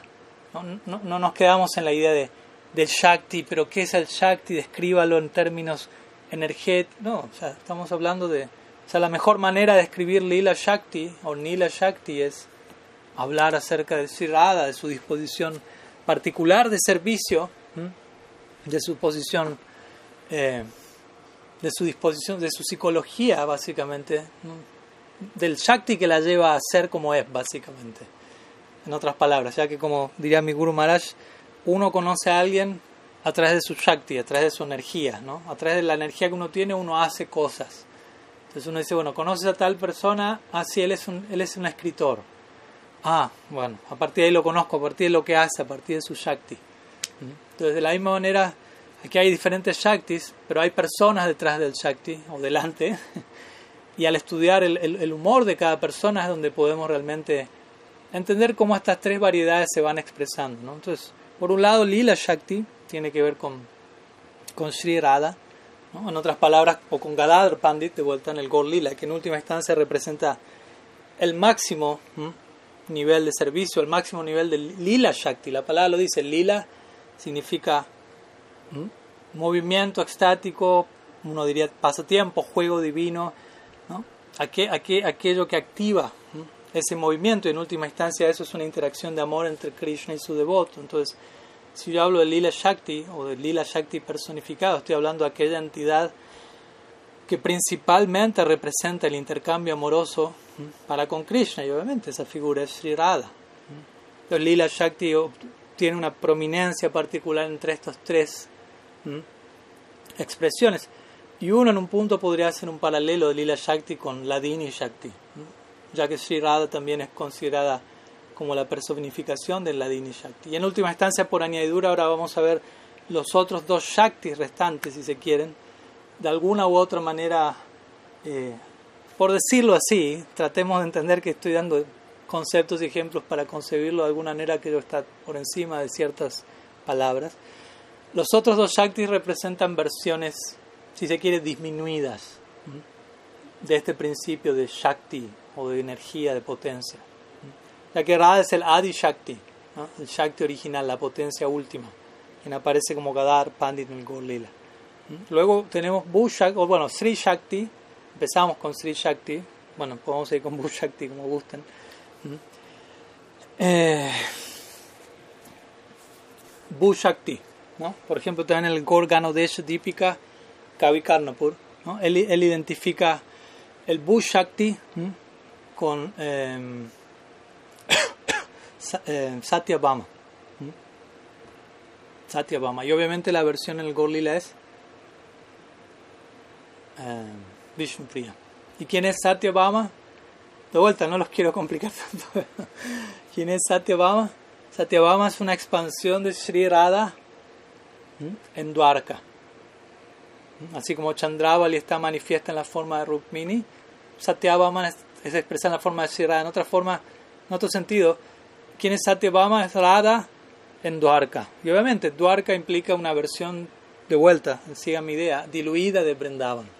Así como una cosa es Braja Krishna, otra cosa es Dwarakesh Krishna, Krishna en Vrindavan. Hay un nivel de contenido amoroso, Krishna Dwarka, hay otro nivel diluido por cierta Aishwarya. De la misma manera, Radha en Vrindavan es una cosa, Satyabham en Dwarka es otra. Y ahí tenemos el segundo tipo de Shakti, Bu Shakti, que de vuelta nos habla básicamente, más allá de quedar atascado en la palabra, ¿no? de, de un nivel de, de, representación del Swarup Shakti. Lila Shakti tiene que ver con la máximo, el máximo despliegue de eso, lo cual encontramos en Radha en Vrindavan. Una versión disminuida de eso lo encontramos en Satyabhama, en Dwarka, y ese es el Bu Shakti. Ella es la personificación del Bu Shakti que aparece como Vishnu Priya en el Gaur Lila. Y finalmente llegamos a Lakshmi Priya, quien representa el Sri Shakti, y en este caso Sri es otro nombre de Lakshmi, ¿no? en Vaikunta, lo cual es una versión aún más diluida que, que Dwarka, que decir Brindavan. ¿no? De, de, Dwarka pasamos a Vaikunta y tenemos a Sri, que es Lakshmi, de hecho en el Gaur Lila recibe el nombre de Lakshmi Priya, ¿no? mantiene todavía ese punto. Entonces el Sri Shakti de vuelta tiene que ver con el Shakti de Sri, que implica un tipo de expresión del Shakti, del Swarup Shakti en este caso, ¿no? Personificado en la forma de Lakshmi Devi, con una determinada disposición de servicio hacia Narayan, en Vaikunta, en el marco de Aishwarya. Y de vuelta, esa misma figura aparece en tres departamentos, ¿no? Vaikunta, Dwarka, Vrindavan. O Lakshmi Priya, Vishnu Priya, Gadadhar en el Gaur Lila. O, como dijimos, ¿no? los diferentes ejemplos que estamos dando aquí. ¿no? Entonces el punto es, más que quedar atascados en la idea de técnica del Shakti y la energía que genera una influencia en particular, básicamente lo que se está queriendo decir de una forma u otra es, estamos hablando aquí de tres expresiones de un mismo Shakti, que es el Swarup Shakti, que es la energía que está eh, automáticamente destinada al servicio de Krishna, básicamente, o sea que no existe para otra cosa, y que va tomando diferentes formas de acuerdo a diferentes grados de intensidad, los cuales van a corresponder con tres moradas diversas, en este caso Brindavan, Dwarka, Vaikunta, y obviamente nosotros principalmente estamos atraídos a la adoración definitiva, si se quiere, de Krishna en Brindavan, y si Radha, como dijimos hace un rato, es la deidad regente de un departamento de servicio allí. Y, por eso en el Gor Lila también la adoración central que recibimos en nuestro Bhaktinot Parivar es Gor Gadadhar. Aunque Bhaktinot también estableció a Gor Vishnupriya, ¿no? pero desde otro lugar, con otro propósito, con cierto énfasis ¿no? en el lugar donde Mahaprabhu nació, etc. Pero principalmente él, él adoró y él recomendó Gor Gadadhar Bhajan. bueno, algunas ideas que espero que, que aclaren un poco el panorama. Eh, bueno, nos quedan algunos minutos. Si es que alguien tenga alguna pregunta, ya puede bajar la mano si quiere.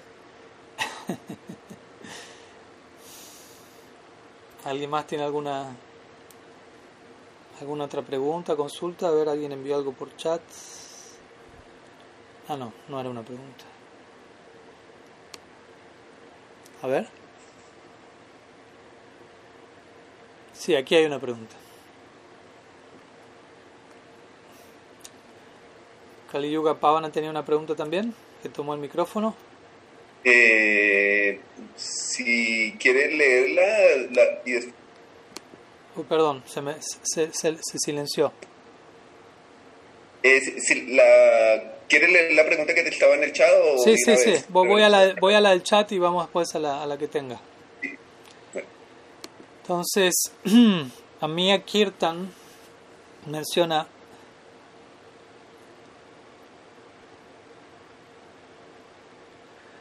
Ok, a ver, si sé que no soy el cuerpo ni la mente, sino que soy alma, pero estoy tan conectado con lo que no soy, ¿cómo hago para conectarme con lo que soy? ¿Será ese, será ese que observa, está un poco rara la, la pregunta escrita, ¿será ese que observa durante la meditación el alma? ¿Será eso lo que observa la meditación, durante la meditación? Pues bueno, estamos todos en ese proceso, ¿no? Cómo conectarnos con lo que somos, ¿no? Para eso necesitamos, primeramente, educarnos, ¿no? Necesitamos educación acerca de qué somos, qué no somos, qué creemos que somos, qué, debe- qué deberíamos ser o qué podríamos llegar a ser de acuerdo al potencial que nos acompaña y todo un, un vislumbre de posibilidades, un desfile muy amplio de posibilidades en relación a eso. Todo eso requiere educación, porque de la misma manera lo que nos lleva a actuar como almas condicionadas, como almas en ilusión, ha sido un tipo de información, que más que información es desinformación, y que nos lleva a movernos en el mundo sobre ciertas pautas, ciertos parámetros.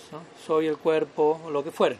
Soy esto, necesito esto, tengo que tener esto, tengo que vivir para esto, sin esto, no, eh, etcétera. No, no voy a entrar en detalle, ustedes saben a qué me refiero. ¿no? Hay toda una serie de mitos to- que todavía dirigen invisiblemente nuestra vida, digámoslo así, ¿no? De manera consciente, de manera inconsciente, ¿no? Están flotando en nuestro ADN y, y necesitamos primero que nada volvernos conscientes de todo eso, ¿no? En gran parte tenemos que más que empezar de cero desaprender varias cosas, varias, o sea, aprender a, aceptar básicamente que, que ciertas cosas que creemos que somos no somos. Obviamente todo esto de una manera gradual y sostenible porque nadie puede vivir sin, sin un sentido de la identidad, eso sería esquizofrénico, no sería la locura para cualquier persona que súbitamente nos quedamos sin identidad. Entonces no podemos soltar todo lo que creemos que somos de, un- de un solo golpe y saltar al otro lado. Entonces es un, una mudanza gradual que se va haciendo. Pero a través de la práctica del bhakti, uno va, o sea, básicamente estamos en ese proceso. Practicar bhakti significa gradualmente ir despertando a quién soy. Y quién soy tiene que ver, como hoy leía una frase de Thomas Merton, que es un concepto que él una y otra vez machaca, y, y no solo él, obviamente, que implica conocernos a nosotros mismos, implica conocer a Dios, y conocer a Dios implica conocernos a nosotros mismos, no en un sentido impersonal de que somos Dios en todo el sentido de la palabra, sino de que mi existencia, identidad última, no existe separada de la existencia de Dios. Entonces, conocerme realmente a mí implica conocerlo necesariamente a Él. Y viceversa, yo no puedo llegar a conocerlo a Dios sin conocer quién soy yo en relación con Él. Entonces, en nuestro proceso de, de realización de, de Dios, automáticamente alcanzamos también lo que se conoce como la autorrealización. En el marco de alcanzar a Krishna, nosotros mismos pasamos a ser quien somos. Entonces, estamos en ese proceso, ¿no? A diario, uno, pero como digo, uno necesita eh, reordenar sus hábitos, digámoslo así, reordenar su vida y tratar de llevar una vida que gire en torno a este proyecto. Si, si uno quiere, obviamente, yo no estoy aquí obligando a nadie, pero si usted quiere tener una experiencia de alma, tiene que vivir como alma, básicamente. ¿no? Si usted todavía su agenda eh, gira en torno a cuerpo, mente, sentidos y objetos de los sentidos, que no le extrañe que no va a tener la gran experiencia del alma aún, porque no está eligiendo poner al alma como eje de sus movimientos.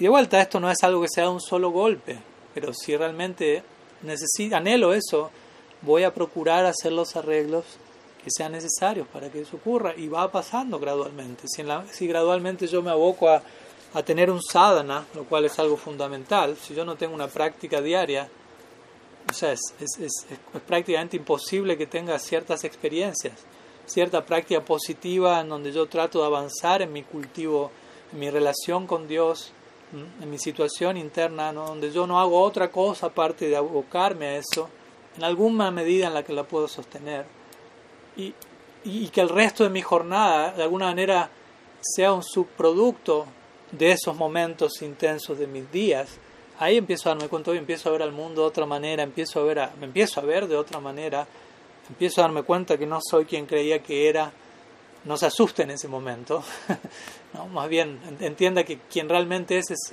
algo mucho más ¿no? glorioso y hermoso, de lo, de, lo, más lindo que nos podamos imaginar ahora como almas condicionadas. Tengamos paciencia y fe en ese sentido. Y con el tiempo se va a ir dando. Pero entendamos, también toma un proceso. ¿no? El Chaitanya Charitamrita dice, Brahmanda Brahmite con Bhagavan Jiv. ¿No? Uno, Guru Krishna Prasad Pai Bhakti Latavich. Uno llega a los pies de Sri Guru, recibe la semilla del Bhakti por gracia de Krishna, de los Vaishnavas.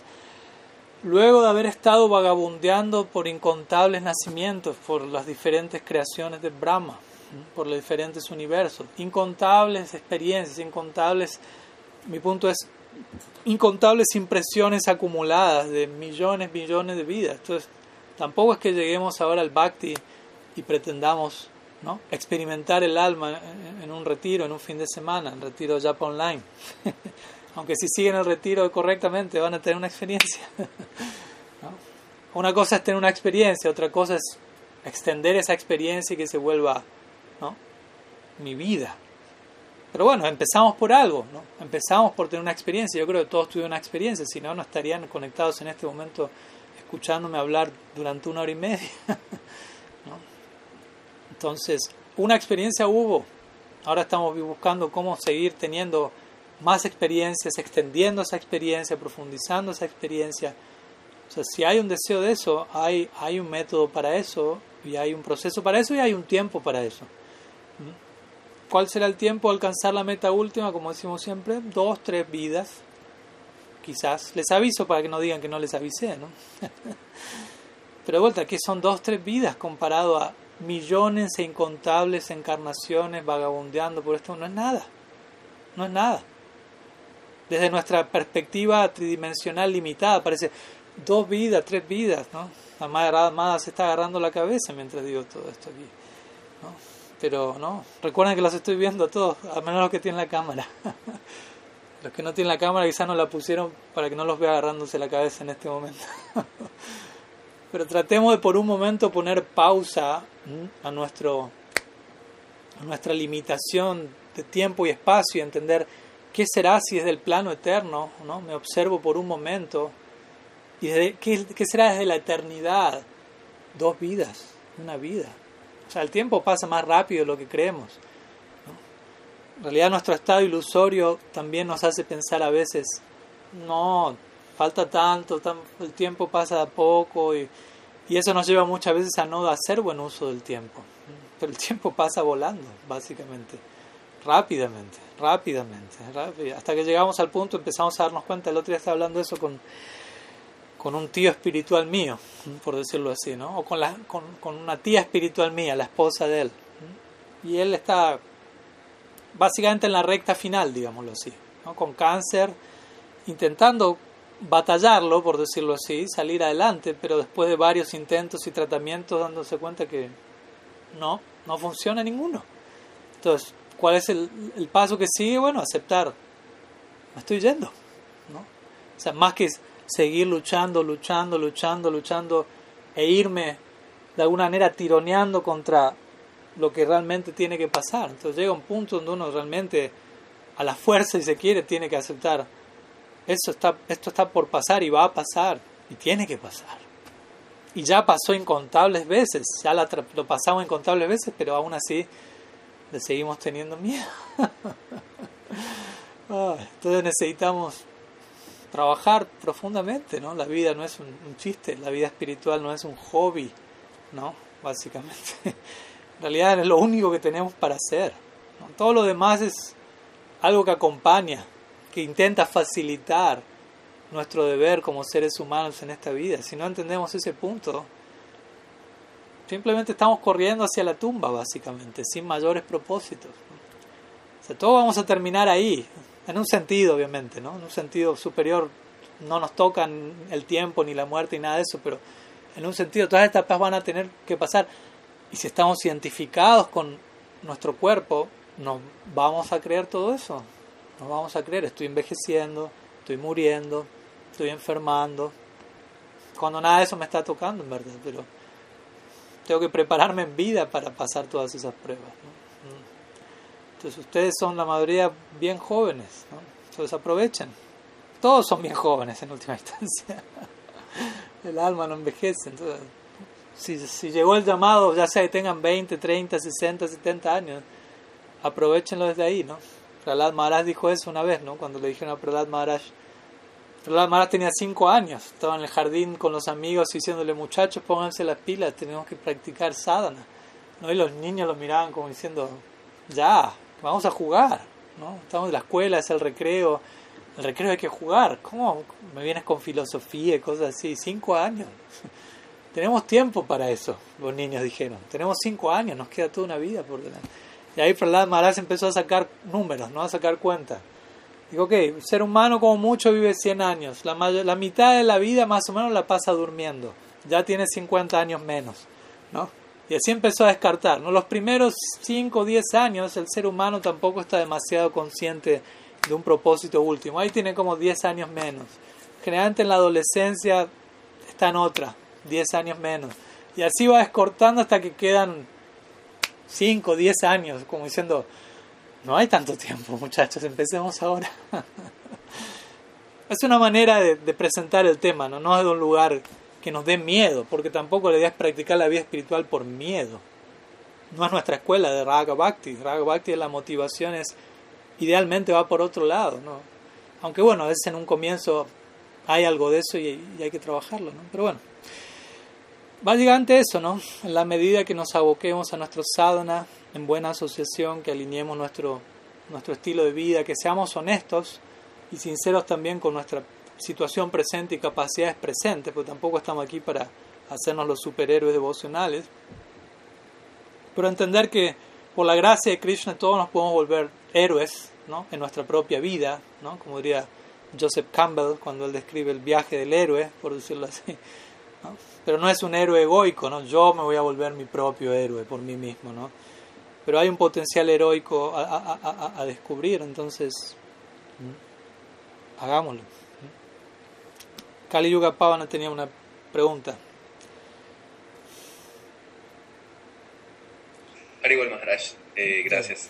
No, por nada. Eh, bueno, teniendo en cuenta que, que digamos, las personas del mundo material eh, eh, estamos en diferentes niveles de comprensión y de avance, sobre todo de, no avance espiritual en general, eh, y que además, pues, no todas las personas tampoco están designadas necesariamente para llegar a un avance o a una meta tan alta como la de eh, Brindavan Dam o, o, a, a Navadvip, o a, sino que hay pues finalmente algunas almas puede que sean en la vida o dentro de 20, 50, 100 mil millones de vidas lleguen de pronto a otras partes del mundo espiritual.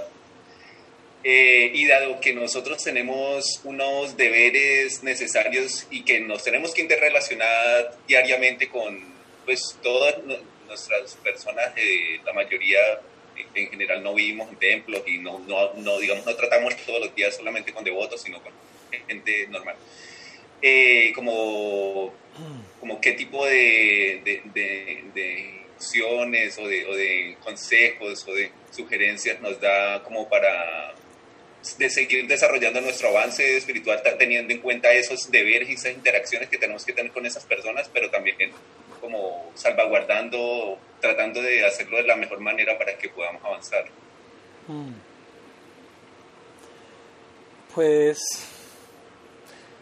sí, esta es una de las top five, ¿no? de las clásicas preguntas que creo que me han hecho 16.108 veces a lo largo de estos últimos 20 años. Y por algo se hace una y otra vez esa pregunta, ¿no? Porque obviamente es algo que, que hay que saber preguntar y responderse para saber qué hacer, ¿no? Bueno, por un lado, a ver, varias cosas. Algo que por lo menos personalmente yo enfatizo siempre es no crear uno mismo demasiado esa diferencia de yo no vivo en un templo, ¿no? Porque a veces uno mismo traza esa diferencia. El templo es el templo, mi casa es mi casa, el templo es lo espiritual, mi casa no sé qué será. Como uno mismo empieza a ver su hogar no como un templo, cuando idealmente uno podría ver su casa como un templo. ¿no? O sea, todo depende de la orientación que uno le da a todo, ese es mi punto. ¿no? O sea, el templo, mi casa. ¿Por qué no el templo o el templo?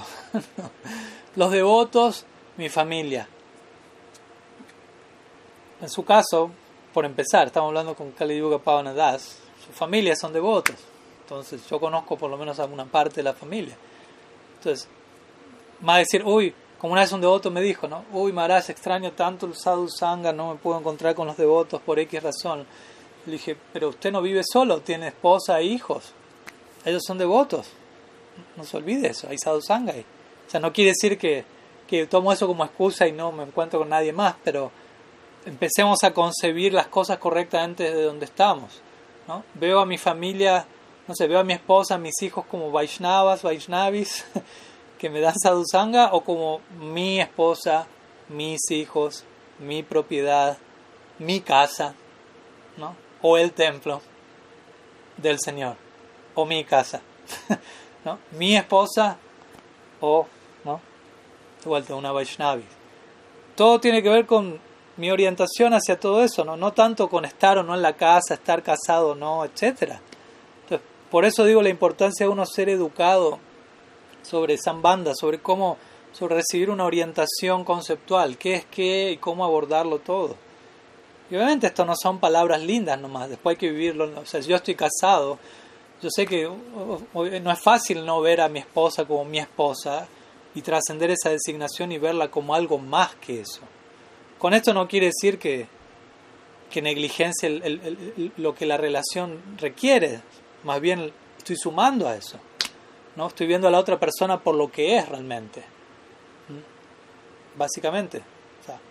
porque idealmente, bueno, es otro tema, ¿no? Pero, ¿por qué yo quiero a mi esposa? O sea, no yo, yo soy saniasi, pero si, si uno tiene una esposa, ¿por qué uno quiere a su esposa? Porque es su esposa o por lo que es esa persona como persona. ¿Se entiende? O sea, yo debo querer a alguien por lo que es, por lo que es en sí, no por lo que es en relación a mí. No por lo que es en relación a mí en un sentido de posesividad, ¿no? Mi esposa, mi hijo, ¿no? Obviamente lo quiero, ¿por qué? Porque es mi hijo. En otras palabras, uno está diciendo indirectamente, si no fuera mi hijo, no me importa esa persona. Entonces, en realidad, más que querer al hijo, estoy queriendo la palabra mí ahí. En otras palabras, a mí mismo. Ni siquiera a mí mismo. Mi falso sentido del ser.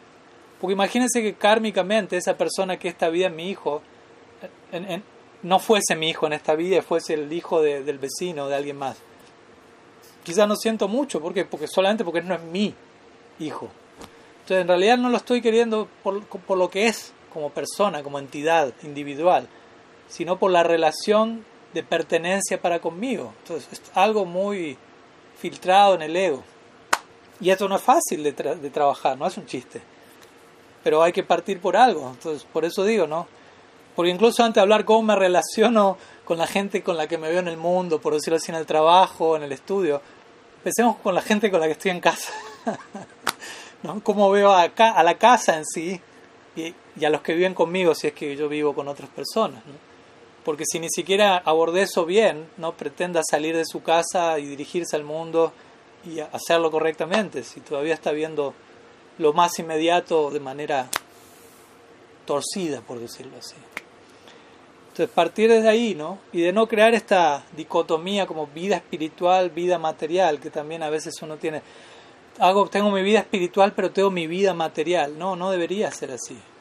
O sea, no debería verlo así si todo, como dije hace un rato, si todo lo que hacemos intenta nutrir mi prioridad central en la vida, que es mi avance espiritual, ojalá, nada es material, todo está al servicio de lo espiritual. Y todo tiene el potencial de quedar al servicio de la espiritual. De hecho, es el sentido de la materia. La materia no tiene propósito alguno si el espíritu no la activa. O sea, si nosotros como almas no entramos en contacto con la materia, la materia no tiene propósito, porque es inerte, ahí quedó. Por eso continuamente hay almas en la existencia material, porque la existencia material requiere de almas que activen la materia. Pero el ideal de nuestra activación de la materia es activarla en conexión con su fuente. La fuente de la materia y nuestra fuente es la misma, por decirlo así. Entonces, de la misma manera deberíamos conectarnos con la materia como una hermana, por decirlo así, como un hermano diciendo, te, vamos a ayudarnos mutuamente a, establecer nuestra conexión con nuestra fuente. La, la fuente de, esta laptop que estoy usando es Krishna. ¿No? La fuente esta de energía material, este Maya Shakti es Krishna. Mi fuente como Tatasta Shakti es Krishna. Entonces, vamos a hacer un trato con mi laptop, por decirlo así. ¿no? Yo te ayudo a conectarte con tu fuente, pero también tú ayúdame a eso. Vamos a relacionarnos con ese centro de por medio, Krishna de por medio. Yo no me voy a relacionar con mi computadora, por decirlo de una por dar un ejemplo, ¿no? Descartando el, eje común que tenemos. Cuando descartamos ese eje, ahí empiezan todos los problemas. Ahí yo empiezo a ver todo de forma descentrada de la realidad distorsionada. Y ahí empieza la vida material. Pero si yo al menos me estoy esforzando porque no sea así, de vuelta, quizás no nos salga perfecto y nos, y nos equivoquemos vergonzosamente muchas veces va a pasar, sépanlo, permítanselo, pero también aprendan de eso y supérenlo. Pero el punto es ese, ¿no? O sea, todo tiene el potencial de hablarme de Krishna, todo tiene el potencial de, enredarme o de hablarme de Krishna, pero depende de cómo yo abordo eso, de qué orientación yo tengo, cómo me veo yo a mí mismo. Entonces, de ese lugar yo diría tratar de no, no pensar en términos vida material, uy, tengo que ir a la universidad, vida material Oh, no. Y otra cosa, más que tengo que ir a la universidad, yo debería decir, elegir ir a la universidad. Porque también uno se puede victimizar sutil. No, tengo tantos deberes que hacer y cumplir con esta... Usted eligió hacer todo eso. ¿No? Como di ese ejemplo que doy siempre de alguien que me dijo una vez, no, Swami, usted habla de todo esto y suena muy lindo porque usted, Swami, no tiene hijos, no tiene que trabajar y ocuparse en todo eso, pero yo tengo ocho hijos, no tengo tiempo para nada. ¿no? La persona estaba sudando así. y la única respuesta que me salió a decirle fue, bueno, pero usted eligió tener ocho hijos, yo no, básicamente, ¿no? O sea, hágase cargo. O sea, no lo estoy culpando, puede tener todos los hijos que quiera, pero todos los derechos, tiene derecho a, pero tiene deber en relación a también. O sea, yo tengo derecho a tal cosa, voy a tener derechos en base a cómo me cumpla con mis deberes, ¿no? Entonces, el punto es ese, ¿no? Responsabilidad. Más que tomar los deberes como algo que me pueden alejar de Krishna, idealmente todo eso que tengo que hacer lo voy a hacer desde un lugar que incremente mi responsabilidad, ya sea como ser humano, como practicante. Entonces mis deberes están ahí para volverme una persona más responsable y en última instancia entender que mi responsabilidad última es con la práctica espiritual todas las demás responsabilidades de alguna manera me están entrenando, me están manteniendo ocupado, pero para entender que todo eso idealmente va enfocado en la responsabilidad última. Porque tampoco sirve de mucho ser muy responsable materialmente y ser irresponsable espiritualmente. ¿no? Puede pasar, pero no, no termina de funcionar la ecuación. Entonces, yo diría eso, ¿no? Obviamente hacerse y, en relación a esta idea de responsabilidad espiritual implica tengo que hacerme tiempo para mi práctica espiritual diaria, para mi sadhana diario. Porque si no tengo ese sadhana no voy a poder extender la visión correcta a todo lo que haga durante el resto del día. No voy a poder ver a mi esposa como una Vaishnavi, a mi hogar como un templo, al mundo como parafernalia potencial a ser ocupada del servicio de Cristo. No voy a poder trasladar esa visión. No me va a alcanzar el combustible a lo largo del día, por decirlo así. Debo asegurar salir, por decirlo así, a la calle con tanque lleno y que no se me quede el vehículo a mitad de la ruta y y me pisa un camión que viene detrás mío y tengo un accidente, por dar una analogía automovilística. ¿no? Por eso, idealmente, también el sadhana de uno debería ser ejecutado al comienzo del día, antes de, todo lo que uno hace durante el resto del día. No es, no es una, una, imposición mecánica esta, es algo que funciona con una lógica y un sentido común. Si empieza el día desastrosamente, no, creo que el resto del día vaya a ser brillante. ¿no? Si empieza el día de forma iluminada y sobria, te va a notar una diferencia. Entonces, entonces más, más que pedir fórmulas mágicas de cómo transformar mi día, es agarrar todo esto que estamos mencionando, que creo que es sentido común, pero hacerlo, ¿no? hacerlo. Porque es fácil decirlo, ¿no? Incluso para mí es fácil decirlo, tengo que hacerlo también.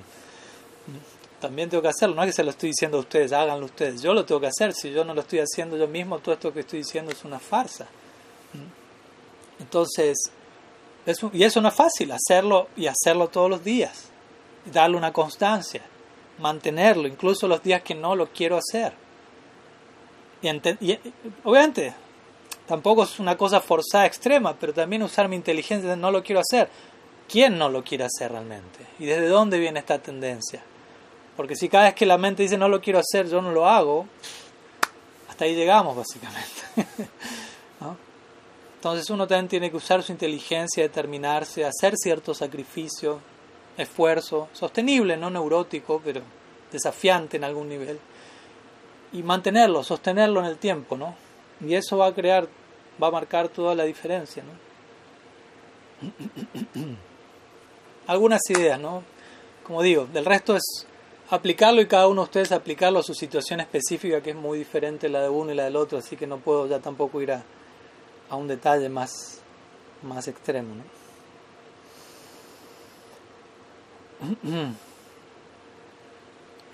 Bueno. Ah. Acá hay algunas preguntas más.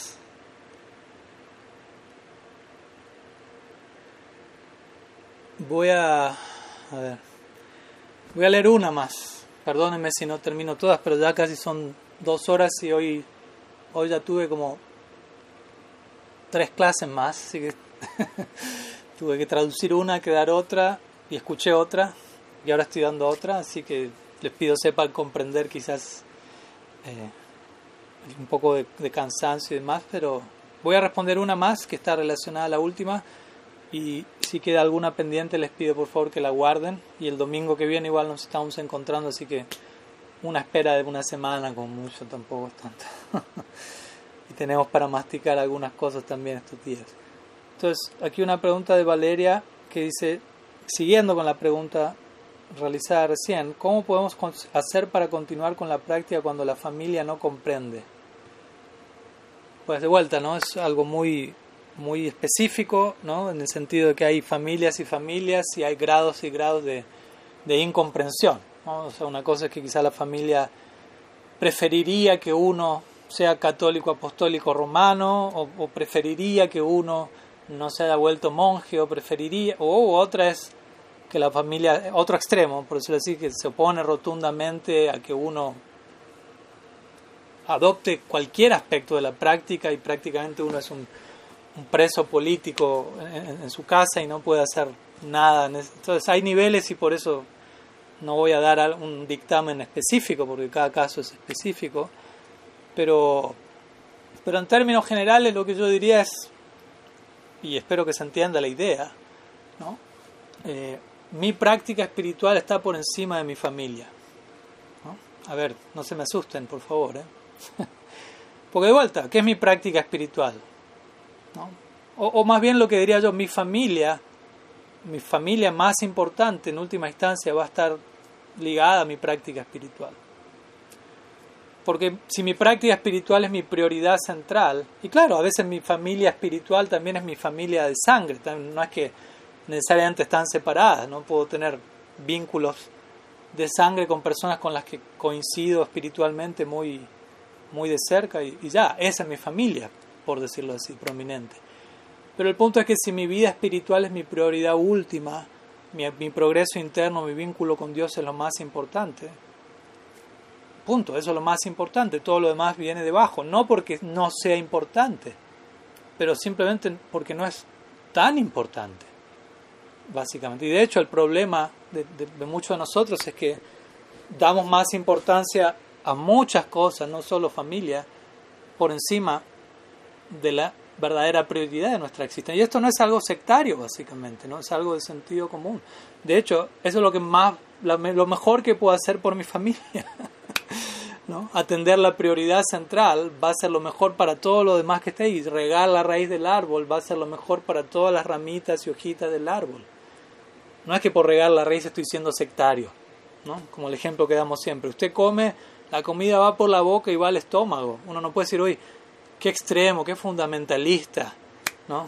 un fundamentalismo alimenticio. ¿Por qué toda la comida al estómago? ¿Por qué no un poco al poner el almuerzo por acá, el desayuno por la nariz, la cena en el ombligo? Termina en el hospital. ¿no? La, comida va toda al estómago, pero el estómago, ¿qué hace? ¿No? Procesa, redistribuye, no se queda con nada. Y fortalece a todas las demás partes. De la misma forma. ¿no? Si mi familia interpreta mi práctica espiritual como algo que negligencia la familia, no lo entienden. Ahora, obviamente, yo también debo entender correctamente que mi práctica espiritual es lo mejor que puedo hacer por mi familia, entre otras cosas. Obviamente, mi motivación central para la práctica espiritual no es mi familia, es la práctica espiritual en sí misma, porque eso es lo más importante, pero por añadidura, todo lo demás que ha incluido ahí. Pues de vuelta, ¿qué es mi familia? Con, seamos honestos. Seamos, estamos en lenguaje, estamos al hueso, así que no hay problema. Para la mayoría, ¿qué es mi familia? Mis apegos, básicamente. ¿No? Realmente. Para la mayoría, mi familia son mis apegos, nada más. No es realmente mi familia. Básicamente es eso. Y vida espiritual quiere decir, hay que acabar con los apegos. Eso es lo que Krishna le dice a Arjuna al Bhagavad Gita. Acaba con tu familia, básicamente le está diciendo Arjuna. Mata a tus más queridos. Obviamente hay que interpretar eso para no volvernos asesinos seriales. Pero le está diciendo, acaba con tus apegos, acaba con tu falso sentido de familia. Y ámame a mí, le dice Krishna. Y eso no es egoísmo, eso no es nada de nada. Eso es, a través de eso, como, como digo, que yo me estoy abocando a la práctica espiritual implica, estoy intentando aprender a querer a mi familia no porque es mi familia, sino por lo que cada uno de ellos son como entidades vivientes. Y ojalá ayudarlos a ellos a entender eso también, porque si no simplemente estamos en, un tipo de intercambio comercial donde te quiero y me quieres porque soy mi hijo, tu tía, tu abuelo y nadie conoce a nadie, nadie está interesado en nadie en un nivel. Y obviamente cuando intentamos plasmar esto en la práctica, nos vamos a dar cuenta de que muchas personas no quieren escuchar de eso, tienen horror, tienen temor ¿no? Prefieren quedar en la zona de confort, que no es muy confortable, ya que digamos, pero prefieren la incomodidad conocida que, que, lo, que lo desconocido, ¿no? que, implica este llamado. Pero bueno, eso implica crecer en la vida. Entonces ahí es donde uno se tiene que determinar, yo quiero seguir este llamado, si lo siento así, yo lo voy a seguir. Si mi familia no me acompaña, ok, tampoco yo los voy a obligar a ellos a eso, ¿no? no sería muy sensible de mi parte ser irrespetuoso con su proceso, pero voy a esperar que ellos respeten el mío también. Ahora, si ellos no lo respetan, tendré lamentablemente que tomar una mayor distancia de esas personas, por el bien de ellos, por mi propio bien, no con rencor, no con venganza, pero obviamente no de manera fría y precipitada, uno trata de, de ayudar, especialmente con seres de quienes uno recibió en esta vida muchas cosas, con quienes uno siente que está en deuda, es natural, no hay problema. Pero si, si yo le voy a, no sé, si yo voy a un familiar y le digo, esto es lo más increíble que encontré en mi vida y me está haciendo más feliz que nunca, y la persona me dice, olvida eso, deja de hacerlo, yo voy a decir, ups, ¿no? O sea, ¿qué tanto esta persona está interesada en mí?